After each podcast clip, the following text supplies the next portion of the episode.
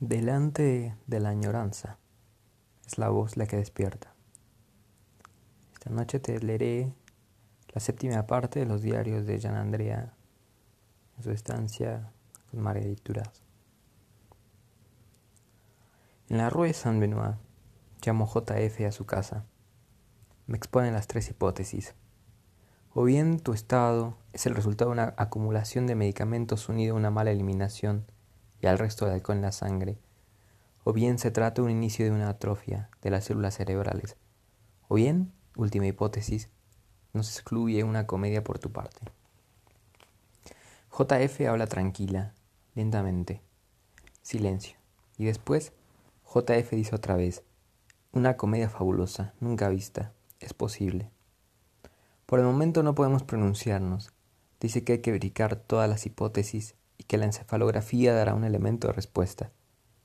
El apartamento se torna aún más desierto, más silencioso, como un hueco repentino ante mí. Tomo dos comprimidos de cuanil. Digo en voz alta, tú es posible, eres capaz de todo, de inventártelo todo. Ya no creo en nada. Sé que mientes, sé que engañas a todo el mundo, incluso JF y a JD. Sigo creyendo que eres tú, que eres tú quien todo lo trama. Un deseo loco de vino tinto, de ir a un bar, de beber toda la noche. Quiero olvidarlo todo.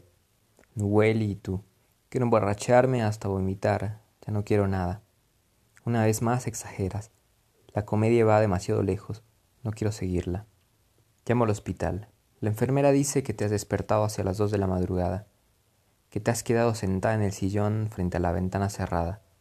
Te has puesto violenta cuando te han dicho que te fueras a la cama. Digo la enfermera que te deje donde estás. Digo, no haga caso de esa violencia, no tiene mala intención. Contengo el llanto que sobreviene y digo, vigile la habitación a distancia, sea discreta. Suplico, digo, hable con suavidad. Estoy ante el teléfono sin poder hablar y después por fin las lágrimas. Siempre ese deseo de alcohol. Miércoles 3 de noviembre. A las once llamo a Noeli. La enfermera me dice que la noche ha transcurrido bien, que te has vuelto a dormir sin problemas, has dejado de correr el agua durante un rato y después has regresado a la cama, sola, sin que nadie te lo dijera. Entro en la habitación y dices, estamos en Suiza, creo que todo transcurre en Suiza, lo veo todo muy claro. Comes la compota de manzana, dices, lo sé. Esta noche has ido a Boston con una enfermera portuguesa. Es inútil que mientas, di la verdad puesto que ya la sé. De pie frente a la ventana, fijas la mirada en la calle y dices, la enfermera es completamente inútil. Esta noche he dado una vuelta con un joven en un descapotable. Me sentía muy bien. Me han dicho que volviera. Es de locos ver eso, no comprender nada hasta este extremo. Miras esta calle interminable, ese espectáculo creado por ti. Quisiera besarte, apretarte contra mí, llevarte lejos de la habitación, a un lugar desconocido, inencontrable. Descubro un corte en tu pierna, debajo de la rodilla. La enfermera me dice que esta noche te has caído, debido sin duda a la mesa de ruedas, esa mesa que detestas desde el primer día. La herida es bastante profunda pero sin gravedad. Temo futuras caídas. Reaparece un ligero temblor corporal. No aprecias las distancias, cada movimiento se efectúa con extrema lentitud, como el de un niño que aprendiera a caminar, a sostener un objeto. Te doy de comer. Corto la pechuga a trozos finos, tragas con dificultad. Tu mano ya no puede sostener el tenedor, permanece inerte. Bruscamente te impacientas y dices, no puede ser. Todos los trozos se me caen encima. Hay que hacer como con los niños pequeños. Hay que limpiar la boca con el dorso de la cuchara. Te beso. Lo hago. Limpio la boca con el dorso de la cuchara, dices. Esta comedia todavía durará mucho tiempo. Estoy harta. El esfuerzo de deglución es violento. A cada bocado se te agita todo el cuerpo, como en una sacudida incontrolable. Después estás agotada. Espera unos segundos. Abres la boca, adelantas los labios y tomas el contenido de la cuchara. Consigues comértelo casi todo. Dices, después de todo, el alcohol quizá sea mejor que esto. La dicción se fragmenta, te hago repetirlo y lo haces sin impaciencia. Consigo comprender. El orden de las palabras es perfecto. Solo la comprensión resulta difícil porque la voz se ha vuelto distinta. Digo, Iremos a Trouville. Daremos paseos por el campo hacia Honfleur. No contestas. Te duermes. No puedo evitarlo. Las lágrimas sobrevienen de nuevo. Miro el péndulo cuadrado colgado de la pared del pasillo.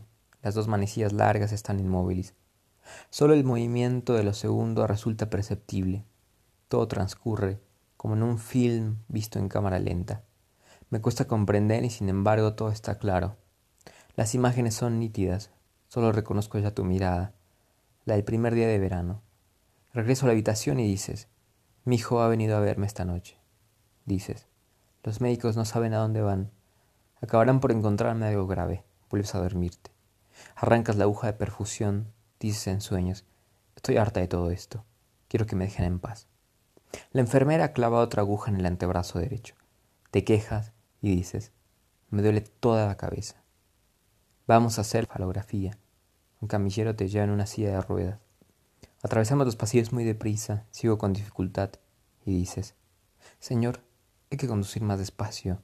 Debe usted tranquilizarse, un día matará a alguien. Sonrisa imperceptible. Esperamos en una estancia pintada amarillo claro. Hay un póster en la pared. Es una palmera. Agadir. Cierra los ojos, fuma un cigarrillo, ayuda al médico a subirte la mesa demasiado alta y demasiado estrecha. Dices, tampoco podemos quedarnos en esta mesa. La ayudante te pone un casco de plástico en la cabeza, conecta los electrodos. Tus cabellos se cubren de sal, se ponen húmedos, un líquido negro se desliza por tu frente. Con un pañuelo de papel limpio lo que amenaza con entrarte en los ojos. El médico pide silencio absoluto durante todo el tiempo que dure el examen. Dices, nadie me habla en ese tono. La máquina se pone en marcha. Dices, de modo que no tengo que decir nada, en absoluto. Impaciencia. La máquina vuelve al punto de partida y te digo, no durará mucho, no hables, es necesario. Cierra los ojos. El papel avanza, se desliza lentamente, los trazos de tinta se inscriben en el papel. Intento descifrar algo. Las curvas son ilegibles, muy finas, la tinta es azul. El médico sentado en un taburete alto vigila el desarrollo. Todo parece funcionar normalmente. Permaneces con los ojos cerrados. La grafía de tu cerebro ante mí. Ninguna mirada se posa sobre mí. El papel blanco grueso sigue avanzando con la misma velocidad y se forma el dibujo. El médico golpea con una regla. La mesa metálica a intervalos regulares. Abre los ojos, cierra los ojos, ignoras qué ocurre, porque te despiertan. Miro tu rostro bajo los trazos azules. Te miro a ti, encerrada en el dibujo que de ti se hace, el papel cala del otro lado y forman pliegues. Suplico al médico una mirada, ninguna señal, nada. Los estiletes se detienen de repente. El médico corta el papel, abre los ojos, bajas la mesa y dices, qué calor.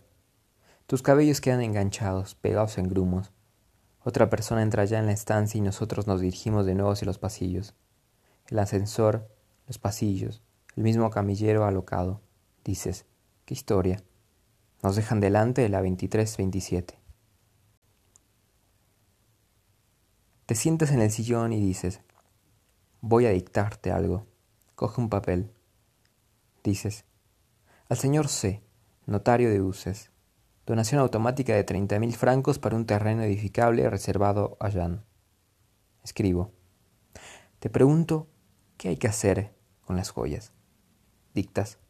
Dono mis anillos a mi hijo, y además revisar el local de la Rue Jacob, eventualmente para Jan. Anoto. Miras hacia el exterior. Digo, deja esta comedia la muerte. Esta noche no morirás, lo sabes. Dices, ¿quién te habla de duelo? Yo te hablo de alegría lírica. Vamos, sigue escribiendo. Anoto. Confío enteramente responsabilidad de mis textos a Jan Andrea. Te duermes en el sillón. Salgo del pasillo a fumar un cigarrillo, vuelvo a ver los trazos azules, la partitura inacabada. Nadie puede saber nada, el secreto es inviolable, incognoscible. El misterio permanecerá intacto. Sé que el final no está confirmado, que nada puede preverse, que la idea misma del fin no está escrita en parte alguna. La escritura azul no significa nada sea cual fuera el resultado del examen. Lo sé, solo yo lo sé, que deshaces todo lo que haces, que inventas un presente a cada instante. Sé que la encefalografía no sirve para nada, Escribes una simple palabra y el punto aplaza lo infinito de la frase. Haces avanzar el libro a cada línea. El arrobamiento es ínfimo y evidente. Basta leer, oír las palabras y la separación entre ellas. En cada página vas más allá. También a ti se te escapa el poder de la palabra. Atraviesa la página y se posa no sabes dónde. La onda crea en el espacio y la página es continua. Nadie puede saber, nadie, ni siquiera tú, de dónde procede su inocencia. Regreso a la habitación, tus ojos están cerrados, los brazos caídos, fuera del sillón. Estás ahí, el ánimo en reposo, sin descendencia posible. Todo el contenido del genio milenario para ti sola, tú misma para ti sola. Te coloco la manta blanca encima de tu rostro, te tapo las piernas, no dejo ningún espacio expuesto al frescor del aire, te beso, velo por ti, no lo sabes, duermes. Damos unos pasos por el pasillo. Caminas sin dificultad, te apoyas en mi brazo. Un hombre espera, sentado delante de una puerta. Le preguntas, ¿qué hace aquí? Contesta que su hija acaba de ser operada. Y dices, ¿cuánti anni? Contesta, uno. Dices, qué desgracia, tan pequeña. Dices, ¿de dónde es usted? Dices ser libio. Haces una mueca y dices, Gaddafi no me gusta nada. Caminamos hasta la habitación, me das el brazo, pero ya estás cansada. Te echas en el sillón, miras fijamente el neón que hay encima de la cama. Dices, es el Océano Pacífico. Con una ligera gasa sería muy hermoso. Te beso.